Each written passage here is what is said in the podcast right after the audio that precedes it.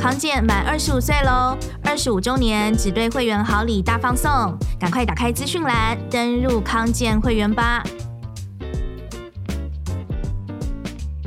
欢迎收听，请问康健，我是雨婷，又要来帮大家解决上班族的各种毛病啦。上班族的小病痛真的是蛮多的耶，有的人是头痛，有的人有干眼症，有的人是过敏。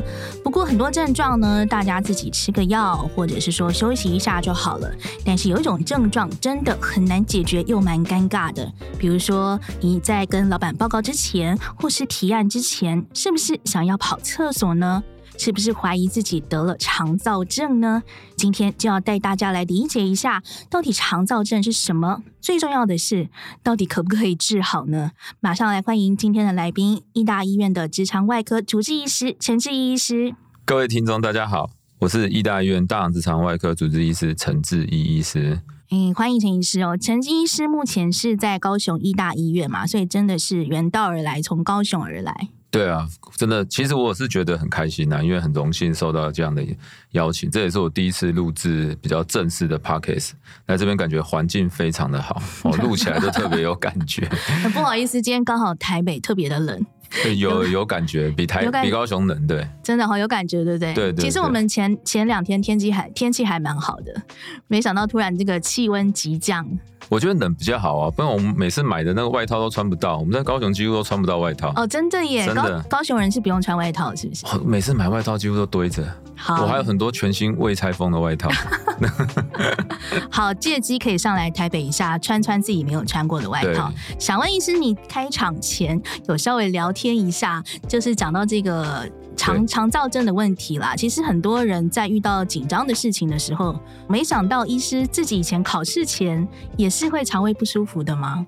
对啊，我记得我在念书的时候，高中也是，尤其是大考前，我几乎都要跑一下厕所。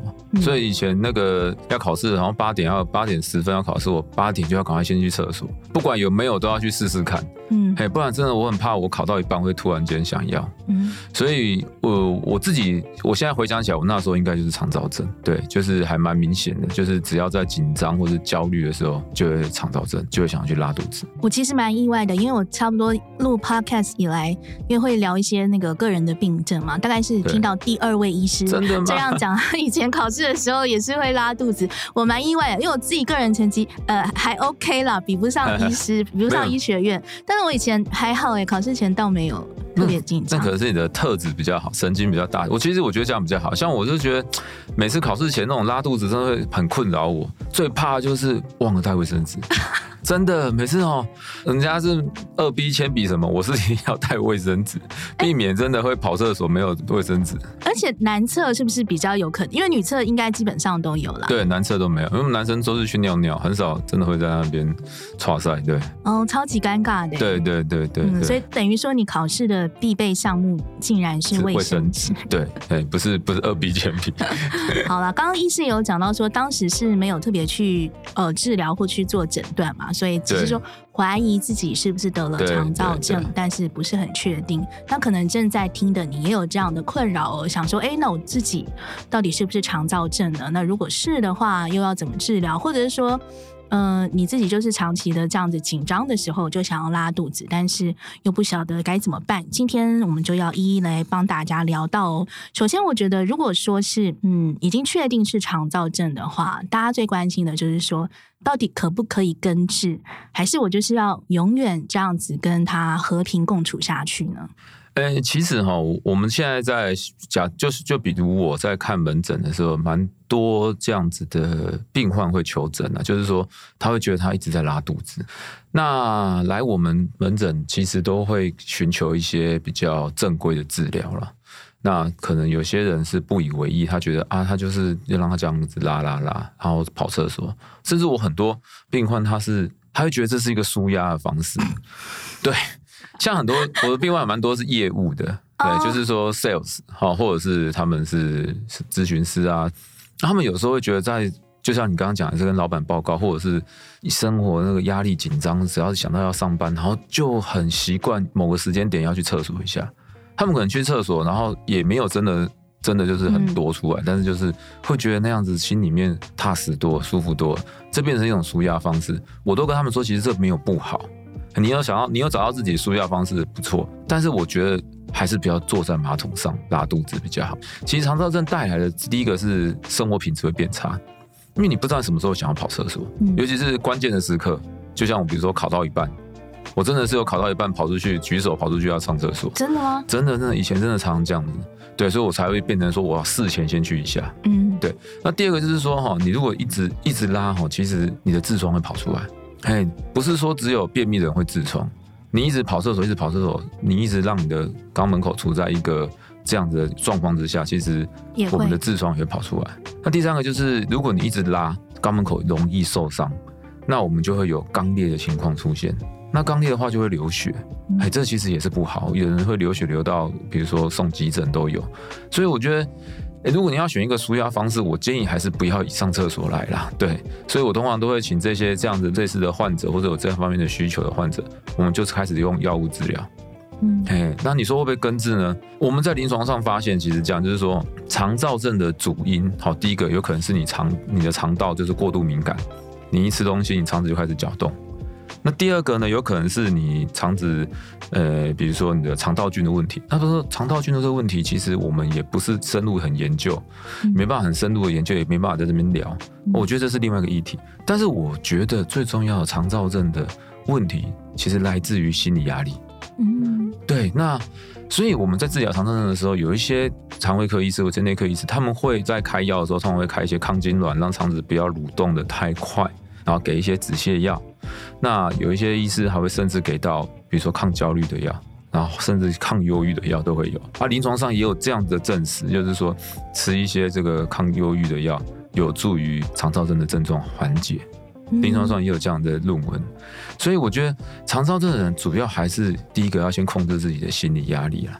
我们还有在临床上发现一件事情，就是肠躁症的患者大部分都有个特点，就是个性都很急。做事情步调都很快很急，那其实我觉得这些事情不只是药物治疗，可能心里面的咨询也是需要。比如说你要 slow down，你要放下来，你不能什么事情都用冲的，其实会让你自己压力很大，也会让别人压力很大。所以您的意思是说，一位呃肠燥症患者来到直肠外科的时候，结果医师是跟他讲一些舒压的、舒压的、舒压的一些秘方，告诉他要慢下来，对，还要缓解他。有时候会这样子，对，有时候我会这样跟跟患者讲，因为主要哈，其实，诶，会来到我们外科的人，大部分其实是寻求一些比较积极的、立即的嘛。对，他可能没想到我进来竟然听到了一些，那那，就就就像是我们会因为他。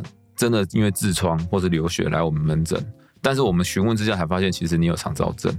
那我通常都会跟你说，你要我帮你处理痔疮，这绝对没问题。但是麻烦是什么？如果我帮你处理完，你又还是保持同样的步调，嗯，你又还是不断的在肠躁症，你又还是压力很大，那还是会再长啊，对不对？那还是会再复发嘛。这个这个其实我都常常跟我们的患者讲，这个跟刷牙一样，你去补完蛀牙，你就不刷牙了吗？对不对？你还是会再蛀牙，那一样的道理，我帮你把痔疮处理掉。你的排便习惯跟你的生活步调，当然也要随之而之改变，不然还是会再有发生的状况。嗯，所以我可不可以说，所谓的根治不根治？如果说是从像刚刚医师说的，肠躁症大部分是来自心理压力，其实关键要回到自己身上。对，是是对，我我觉得，我觉得压力的解放跟舒压的方式，还有自己再配合上医生的一些药物，通常是可以根治的。像我自己现在，我觉得我最近这几年把步步调也放慢，生活的步调也放慢，也不要那么。那么急躁，说实在，拉肚子的情况真的有改善，而且变得比较正常。没有你，你你这几年也没有在考试啊？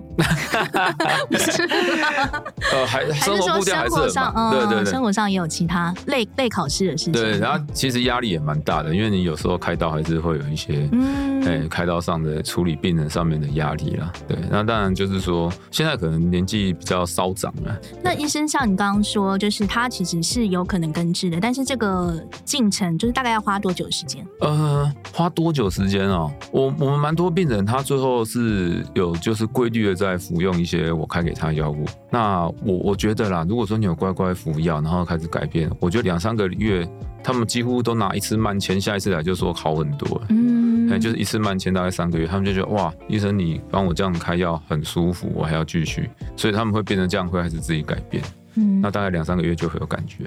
所以如果有肠燥症的人，或者啦，不确定是不是肠燥症，反正就是长期性的有压力就肚子不舒服的话，真的是可以去找医师帮你看一下，不要觉得说我就只能对对永远这样下去。对，因为其实我们的肛门口不是设计来给你一天大那么多次的啦。嗯、对，其实这样都会受伤。那我觉得你如果能够规律，而且不要太有压力的上厕所，其实我觉得对身心是蛮健康的。嗯，刚刚有说到比较容易有肠躁症的人，包括比较求好心切的人，个性比较急的人，没错，没错。但蛮特别的是，不是女生是比较多的？哎，对，女生其实蛮多很焦虑的。如果她又发现自己哎开始会大便出来有血，哦哦，她会更焦虑。嗯，对对对，临床上蛮多女年轻女性焦虑的。那她可能因为出血，鲜红色的血，会觉得是是不是来了？可是后来她发现不是，不是这样的话，她就会很焦虑。那我们蛮常见就是女业务跑来啦，就是女咨询师、女业务，然后会跑来，然后就是因为这样子的状况，会觉得压力很大啊，我需要冲业绩啊，我需要做这些事情，每天步调过得很快，职业妇女也是步调都非常快的，所以就是会常常造造成这种状况。嗯，那另外一个我发现男生的话，蛮多肠躁症是司机，司机哦，因为他没有。没有办法。哎、欸，其实司机有个坏习惯，我不知道听的人会不会有司机大哥，但是我觉得司机的司机因为要长途开车、长时间开车，嗯、所以他们会一直喝提神饮料。哎呀，我觉得那个刺激性很大，甚至有一些像我们在医大这边都是开大卡车拖拉库的，哇，好多好多患者他们就吃槟榔，嗯、哦，吃槟榔那个拉得更厉害，嗯、哦，吃槟榔不知道为什么，我几乎每个问起来有吃槟榔的都是肠躁症，嗯，因为一吃就是一直拉。啊、可是他们又不能不吃，他们又很喜欢吃，因为他们要开车嘛，所以他们一直开车就一直拉肚子，就是这样子，类似这种状况，所以就会，所以我我我们这种患者蛮多是，比如说计程车司机啊，或者是开拖拉库的、啊，开拖板车的啊，开大卡车、开货车的，啊，都常常在拉肚子。嗯，而且他们有时候为了赶时间，他们也是为了要冲这个运送货物的量嘛，所以他们几乎都在车上解决。哦，我遇过那个真的，我们的我有病人就是司机，他就是吃喝拉撒全在车上哎、欸。好啊。对啊。但是也没办法。对对对，他们就是有时候快睡觉了，然后就去旁边睡一下，然后起来要继续开。所以我觉得这个真的是生活习惯很不好了。当然，他们的他们会拼这样，其实是因为收入当然是不错，只是我觉得这样子真的是有点赔上健康。生活习惯不好，或者是压力太大的话，可能都会是导致肠躁症的原因之一。不过特别想要讲的是，大家一般想到肠躁症，可能就是像刚刚讲的，好像就是会哎一直拉肚子啊，一直跑厕所。但是其实肠躁症的症状不只是拉肚子、跑厕所而已，有一些其实原来便秘也是肠燥症的症状之一吗？对，我们在医学上的肠燥症的分类是有三种，一种就是腹泻型，然后接下来就是便秘型。然后最后一个就是混合，大部分常见都是腹泻，接下来就是混合型，还是蛮多病人他会就是拉肚子拉一拉，然后压力大，啊突然间又又又不上厕所好几天，嗯，然后下一次一上又变得大便很硬，然后一一上又变成流血，然后就跑出来，就赶快来门诊就医。那其实说穿了，其实肠道症的这个症混合型的症状也不少见。那我们通常都会戏称这个就是一下子晴天大太阳，然后。马上翻脸就开始下大雷雨，所以就是会这样，就是会便秘跟落塞一直不断的交错，它真的会影响你的生活品质跟你的健康，所以我们才会说有这些症状的患者跟有这些症状的需求的人，其实我都会建议要开始从药物跟心理状况开始调整，这就是我觉得。肠躁症比较困难的地方，因为他一下子又落塞，一下子又便秘，所以你常常在开药的时候都不知道开什么给他。嗯，所以症状真的蛮复杂。就像医师刚刚说的，就是说很多人以为自己是呃痔疮，或者以为自己是便秘，结果去看医师才发现说，哎，原来我是肠造症。对对，主因可能是这个造成的。嗯、那我们看到当然就是啊、哦，我我知道你有痔疮，有肛裂，但是其实我们探究一下，其实是你。你的排便习惯就是不对，嗯，对。还有一点，我觉得很让大家害怕，就是说，可能就是有人他是一直拉肚子嘛，然后比如说一直擦屁股，擦到后来，呃，可能是有痔疮，或者是种种原因造成他的大便出来其实是有血丝的。像这样血便的状况，我觉得看到的人都会害怕了。对，大概什么样子的情况？除了肠燥症之外，还没有什么样的情况会有这个血便的产生？那到底是？到什么样子的程度，哎，我们真的就要紧张，说哦，可能潜藏的疾病啊，或者是大事不妙这样。其实会来看门诊，第一个最重要的原因都是因为流血了啦。那我们就是要去深究这个流血的原因是什么。肠躁症只是一个比较常见的因素。那因为这个肠燥症导致你肛裂或者导致你痔疮出血，所以我们当医生其实都是要去回推他到底还有什么问题。那像如果像雨婷你这么年轻来，大概如果跟我说、不年轻哦，提醒、哦、真的哈哈 看起来年轻，就是通常我们看到年轻人来，如果是流血，其实我们不会立刻要他去做一些比较积极侵入性的检查。那如果是比如说像我这个年纪五十四五十岁了，通常我们都会问说啊，你有没有做过大肠镜啊？甚至当场就帮他做一下肛门指检，因为我们要去排除有没有其他问题造成他血便，比如说他里面有真的有长了大肠癌，真的长了直肠癌。那年轻人有一个另外的疾病就是发炎性肠道疾病 IBD，可能是克隆氏症或者是溃疡性结肠炎。这个在东方人不常见，但是在西方很多，所以我们还是要去排除一下这些发炎性肠道疾病。那如果都没有问题了，我们才会跟他说：“我觉得你这个应该就是肠燥症。”嗯，对对对，根据你的症状跟我们的检查，那我建议你要怎么开始治疗。所以，雨婷，你刚刚问的非常重点，就是当医生的价值就在这里，我们必须要去排除这些真的会大事不妙的疾病。好，就比如说啊，你刚刚讲的一直流血，那是不是真的是肠子里面有问题？那一直流血会不会是有什么其他原因？嗯，那就是我们要一个一个去排除的。嗯，刚刚既然已经有讲到大肠镜，我们就顺便提一下好了，什么时候要做大肠镜的检查哦？医师已经说，其实现在年龄不是重点了，而是要看你有没有症状。那有五个很重要的症状，如果你中了三个，就要考虑要开始做大肠镜的检查了。医师，你是说哪五个症状有中三个？对，根据我的经验，我觉得我归纳出有五个比较严重的症状。第一个就是血便。大便已经出血。第二个是里急后重。什么叫里急后重？就是说你想去上厕所，但是你蹲在那边却没有大便，那个就叫里急后重。然后第三个的话就是我们的体重减轻，哦，你开始急剧的体重变化。那第四个就是排便习惯改变，你可能原本好几天才来一次，然后最近常常跑厕所。那最后一个就是我们的大便开始变细。那这五个症状呢？如果说你觉得你自己有三个以上了，那我觉得你就是要赶快来就医。那我们会帮你做进一步详细的检查，大部分都是做大肠镜。好，之所以鼓励大家从症状来看，而不是从年龄来看哦，其实真的就是肠胃的这个疾病，或者是说它可能症状其实是蛮复杂的。刚刚医师有说，呃。这个病人呢，他可能有痔疮啊，或者是有便秘的情况。来到医院之后，首先要帮他排除掉很多的可能潜在的疾病，才会来考虑说，哎，那再来看他是不是有肠燥症。不过从另外一个角度来说呢，我也有听过说，其实肠燥症本身它是非常难很准确的诊断出说，哎，你就是肠燥症，是这样吗？那又是为什么呢？对，因为肠造症哦，其实它的那个诊断的那个标准哦，其实一直有在更新跟改变。那在临床上，会因为长期腹泻、常常跑厕所的人来就医的人，我们一开始大部分人排除掉这些问题。就会直接下肠躁症的诊断，只不过真的肠躁症它还是有非常严谨的诊断标准啊。像我们目前比较常见的诊断方式有，你必须要连续腹痛大于六个月，这六个月你都要时常的有腹痛，而且最近的这三个月呢，你每每一周腹痛都要两次以上，而且是那种真的很痛、绞痛的那种。那还有一些症状，比如说，呃，你去上完厕所之后，你的症状就缓解。啊，你去排一排，啊，你就觉得舒服了。那或者是你的排便习惯确实是因为这几个月来都有改变，那我们就会觉得啊，你可能真的就是肠燥症。所以他诊断方法其实都还蛮严谨。只不过在我自己的临床经验上，我就会直接问我们的 patient，就是问来就医的人，就说你会不会觉得你一吃东西就想拉？哦，如果你觉得你吃了午餐，你就想去跑一下厕所；吃了晚餐，你不去做一下就觉得怪怪的。那你如果拉完之后，是不是就是诶、舒服多了？啊，你焦虑紧张的时候，只要一上厕所，你就舒服多了。其实我大致上这样的诊断，我就会把它跟病人喂开始喂教说，你应该是有肠燥症的样子，所以你开始必须要去做治疗。我、嗯、我最近刚好听到一个嗯，影星梁朝伟的例子，但是我不确定他是不是肠燥症啊。但是他只说，因为他最近刚好来台湾宣传那个。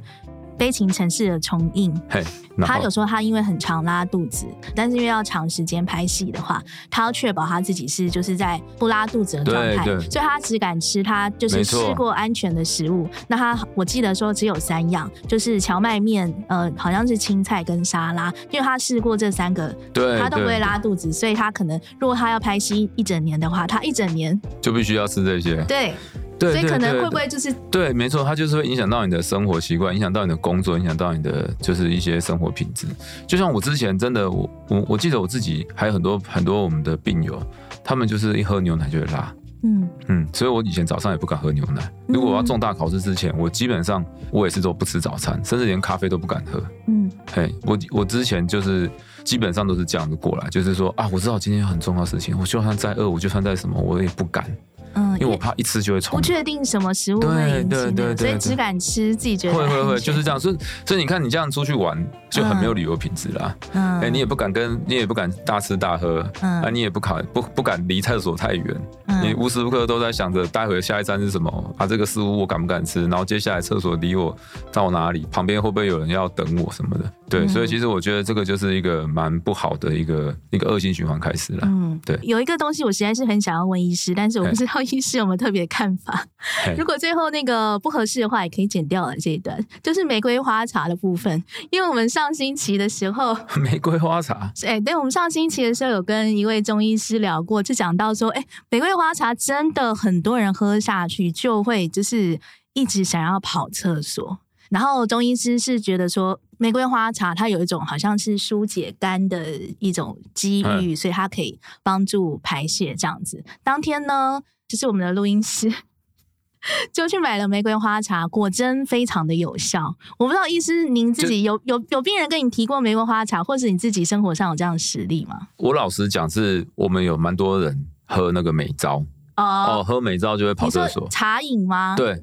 蛮多蛮多人他，他他是真的大不出来，是然后他们就会用尽各种方法想要大咖看，然后就是就开始会开始欧北餐嘛，就比如说优酪乳加美招啊，或者什么什么，因为他们又觉得去拿药很麻烦，又不想要吃药，然后就开始开始试各种东西。然后他们对，就像你讲，玫瑰花可能有一些成分真的会有。